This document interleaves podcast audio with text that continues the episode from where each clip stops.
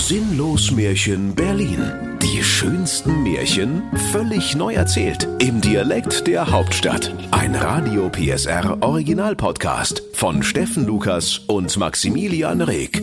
Heute Tischlein duck dich. Vor Zeiten lebte in einem Einkaufswagenhäuschen auf dem Globus Baumarktparkplatz in Treptow JWD der arme Baumarktparkplatz Einkaufswagen Zusammenschieber Dr. Bernhard Butterbauch.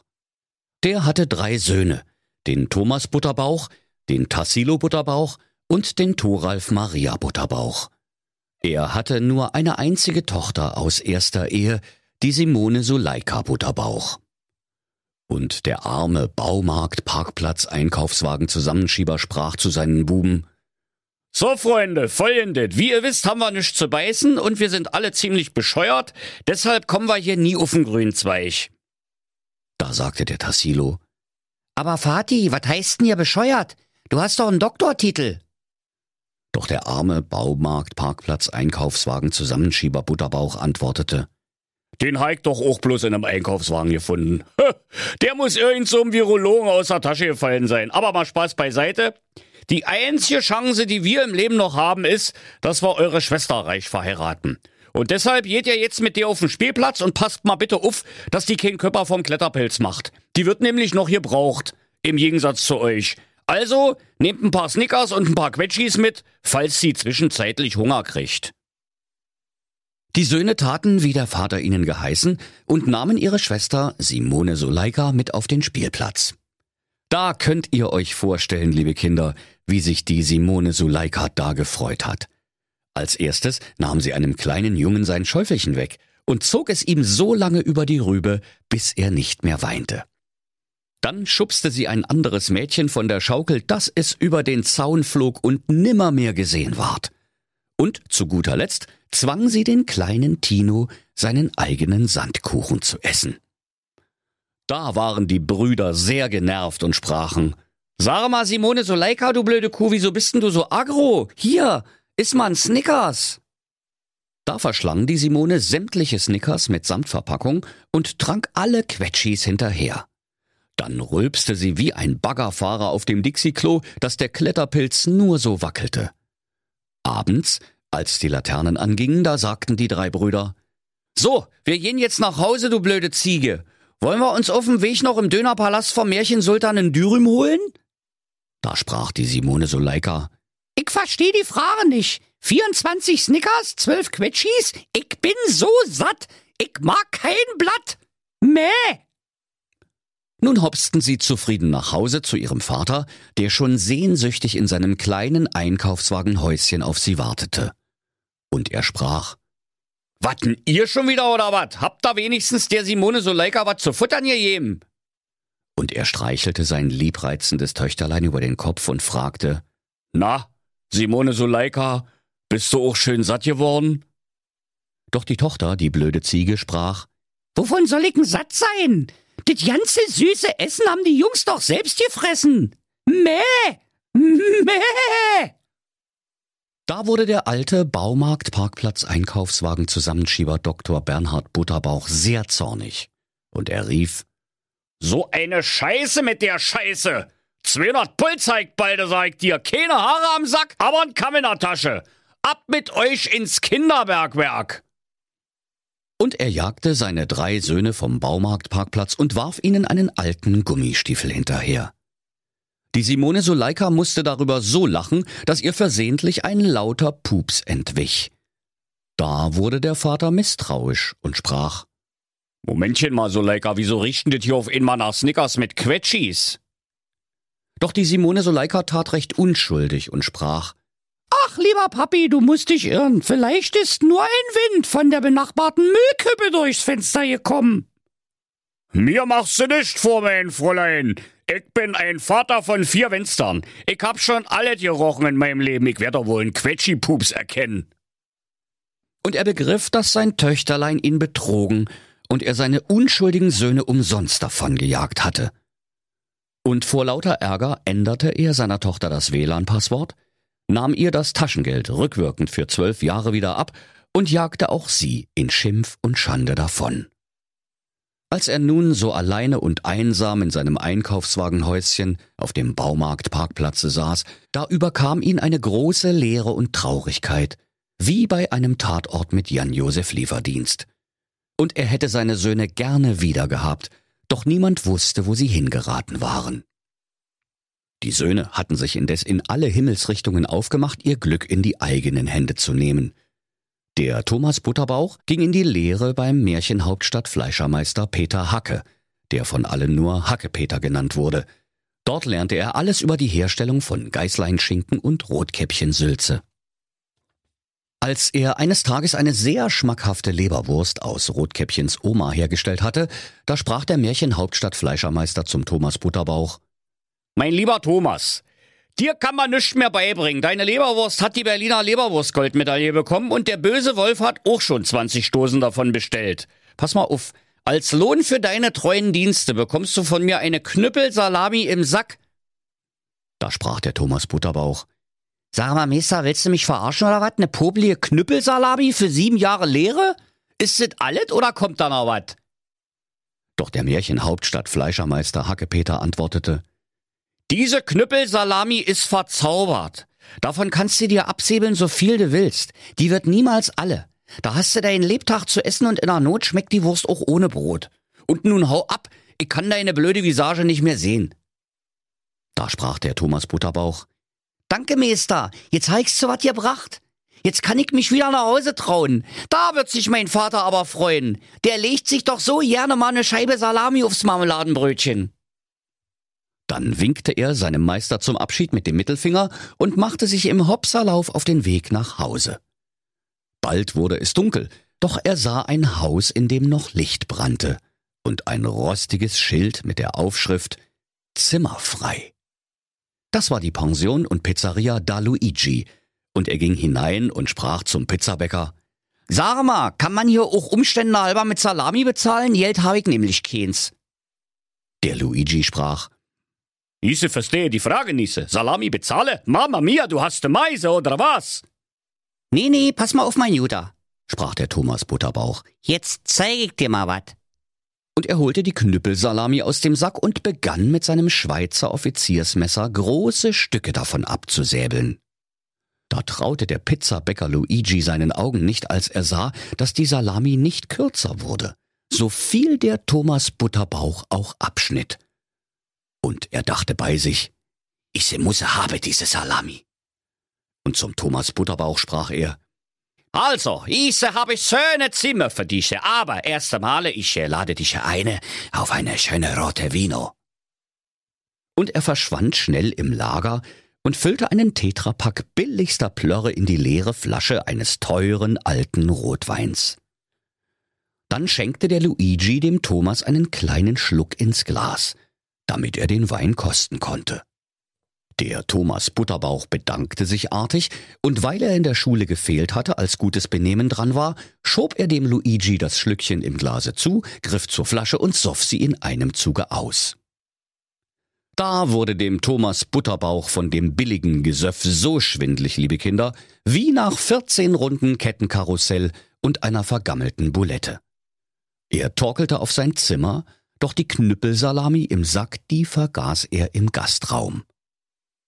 Da hatte der Pizzabäcker Luigi leichtes Spiel, und heimlich tauschte er um Mitternacht die Knüppelsalami gegen einen Polizeiknüppel aus, den der Märchen-Hauptstadtkommissar Martina Semmelrocker bei einer seiner Razzien in der Pizzeria vergessen hatte. Als der Thomas Butterbauch seinen schlimmen Rausch ausgeschlafen hatte, warf er nichtsahnend den Sack über seinen Rücken. Als aber der Gummiknüppel im Sack auf seinem Rücken aufschlug, da dachte der Thomas Butterbauch bei sich, Komisch, das fühlt sich irgendwie genauso an wie auf einer Demo. Doch er dachte sich nichts weiter und hopste getrost seines Weges, heim zu seinem Vater auf den Globus Baumarkt Parkplatz Treptow JWD. Der zweite Bruder, der Tassilo Butterbauch, war in der Berliner Märchenhauptstadt untergekommen und erlernte dort sieben Jahre lang das ehrbare Handwerk der Bilanzfälschung. Eines Tages sprach der oberste Kassenwart Dr. Knut Knete Mein lieber Tassilo, die Lehrzeit ist rum. Du frisierst die Bilanzen so schön wie einst der Udo Walz, Gott hab ihn selig, die olle Bundesmärchenkanzlerin. Als Lohn für deine treuen Dienste bekommst du nun deinen eigenen Geldautomaten. Daraus kannst du dir Taler zielen, so viel du willst. Und die Allgemeinheit muss alles bezahlen, so wie es bei uns in der Finanzbranche guter Brauch ist. Da schnallte sich der Tassilo Butterbauch seinen Geldautomaten auf den Rücken und machte sich hopsend auf den Heimweg. Bald kam auch er des Nachts an der Pension und Pizzeria da Luigi an der Märchenhauptstadt Dorfstraße vorbei. Und er sah das einladende Kneipenschild und fragte nach einem Zimmer. Der Pizzabäcker Luigi war jedoch misstrauisch und fragte, Hasse du überhaupt de Gelde? Da erwiderte der Tassilo entrüstet, Na hör mal, ich hab vielleicht mal meinen eigenen Geldautomaten auf dem Rücken. Da entschuldigte sich der Luigi sogleich, Oh, entschuldige, ich habe gedacht, du hast der bloße Buckel. Und sogleich holte er einen Tetrapack billigsten Rotweins und trichterte diesen dem Tassilo ein, bis der die Englein singen hörte. Die Englein sangen Atemlos durch'n Wald, Hände klamm und Hintern kalt. Doch weil der Wein so billig gewesen war wie die Ausreden eines Sechstklässlers, der seine Hausaufgaben nicht erledigt hatte, klangen die Englein wie das quietschende Rad einer Schubkarre. Um Mitternacht schlich sich der böse Luigi in das Zimmer. Weil der Tassilo so tief schlief wie ein seit sieben Jahren totes Murmeltier, merkte er nicht, wie der kriminelle Pizzabäcker Luigi ihm einen alten Spielautomaten aus dem Gastraum unterschob – und sich den Geldautomaten unter die schmutzigen Fingernägel riss. Am nächsten Morgen warf sich Tassilo die Kiste auf den Rücken, bedankte sich artig beim Luigi und lief schnurstracks nach Hause zu seinem Vater und seinem Bruder Thomas. Das gab ein großes Hallo, liebe Kinder, und der Vater sprach Hocke dich hin, mein lieber Tassilo, wir wollen gemeinsam von der niemals endenden Knüppelsalami essen, die dein Bruder mitgebracht hat.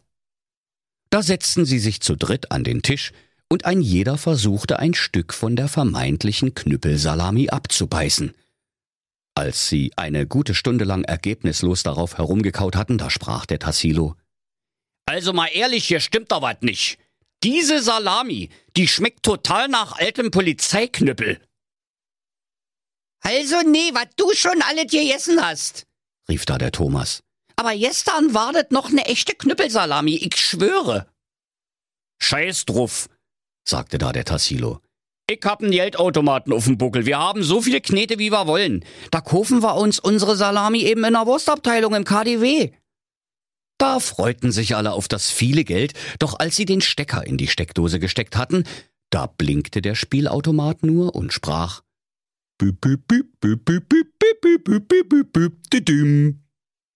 dann gab es einen Kurzschluss und der alte Spielautomat rauchte an Ort und Stelle ab. Da wunderte sich der Tassilo.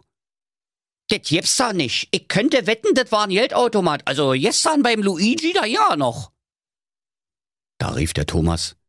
Luigi? Bei dem war ich auch. Und vorher war der Drecksgummiknüppel noch ne schmackhafte Salami. Und der Vater sagte, da bin ich ja jetzt mal gespannt, was für ein Rotz der Thoralf Maria mit nach Hause bringt. Der müsste laut sinnlos Märchenbuch eigentlich auch bald nach Hause kommen. Da griffen der Thomas und der Tassilo Butterbauch sofort zu ihren Handys und sendeten ihrem ahnungslosen Bruder eine märchenhafte WhatsApp. Der Thoralf Maria hatte indessen sieben Jahre lang im Märchenhauptstadt Möbelhaus die Kundschaft vermöbelt und hatte nun ausgelernt. Der schwedische Möbelhausbesitzer Lasse Lindström dankte ihm von Herzen. Gott Dank bin ich dich los, du Spacko. Wir haben genau noch einen unverkäuflichen Tisch im Lager, den kannst du haben. Und er stellte dem Thoralf Maria ein kleines, unscheinbares Tischlein vor die Füße. Der Thoralf Maria sprach voller Dankbarkeit. Was zeigt mit dem Mist? Sieben Jahre reiß ich mir hier den Arsch auf und Sie speisen mich mit Sperrmüll ab, oder was? Da sagte der schwedische Möbelhausbesitzer Lasse Lindström, Nicht so schnell, das ist ein Zaubertischlein. Wenn man es auf den Boden stellt und sagt, Tischlein, duck dich, dann fliegt es demjenigen, der ihm am nächsten steht, voll an die Rübe. Und das ist auch nebenbei bemerkt der Grund, warum die Kunden das Ding immer wieder zurückbringen. Also, nimm du es, ich brauch Platz im Lager. Und jetzt schieb ab, Möbelhaus ist keine Wärmstube. Zur Verabschiedung gab er dem Thoralf Maria noch einen freundschaftlichen Tritt in den Hintern, und der gute Junge machte sich beschwingt auf den Weg nach Hause. Als es abends dunkel wurde, da kam auch er zu der Pension und Pizzeria da Luigi. Doch noch bevor er hineinging, vibrierte sein Handy. Der Thoralf Maria las die WhatsApp seiner beiden Brüder.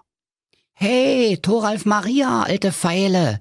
Falls du zufällig beim Luigi vorbeikommst, pass bloß auf, der klaut. Uns hat er einen Geldautomaten und eine nachwachsende Knüppelsalami gemobst, der alte Pizzaschubser. Viele Grüße, Thomas und Tassilo. Und noch wat, Finger weg von dem Rotwein. Ei, dachte sich da der Thoralf Maria.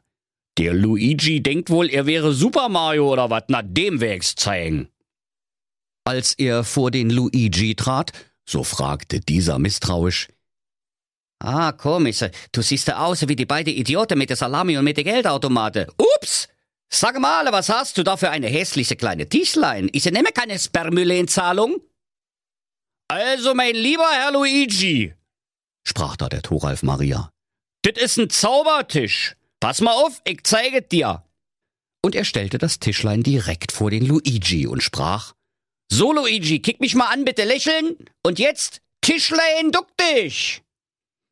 Da flog das Tischlein wie von Zauberhand dem Luigi volles Pfund an die Rübe. Und der Luigi sprach, Aua! Was soll das?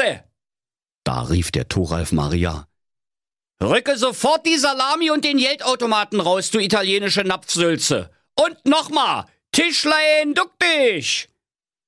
Und wieder flog das Tischlein mit Karacho an die Birne des Pizzabäckers.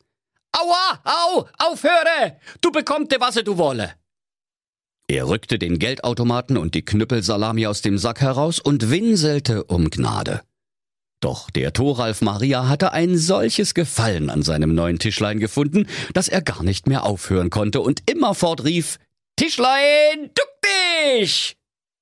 Und das tat er so lange, bis der Akku des Tischleins leer war und der Luigi nichts anderes mehr wollte, als zwei Aspirin und einen Eisbeutel.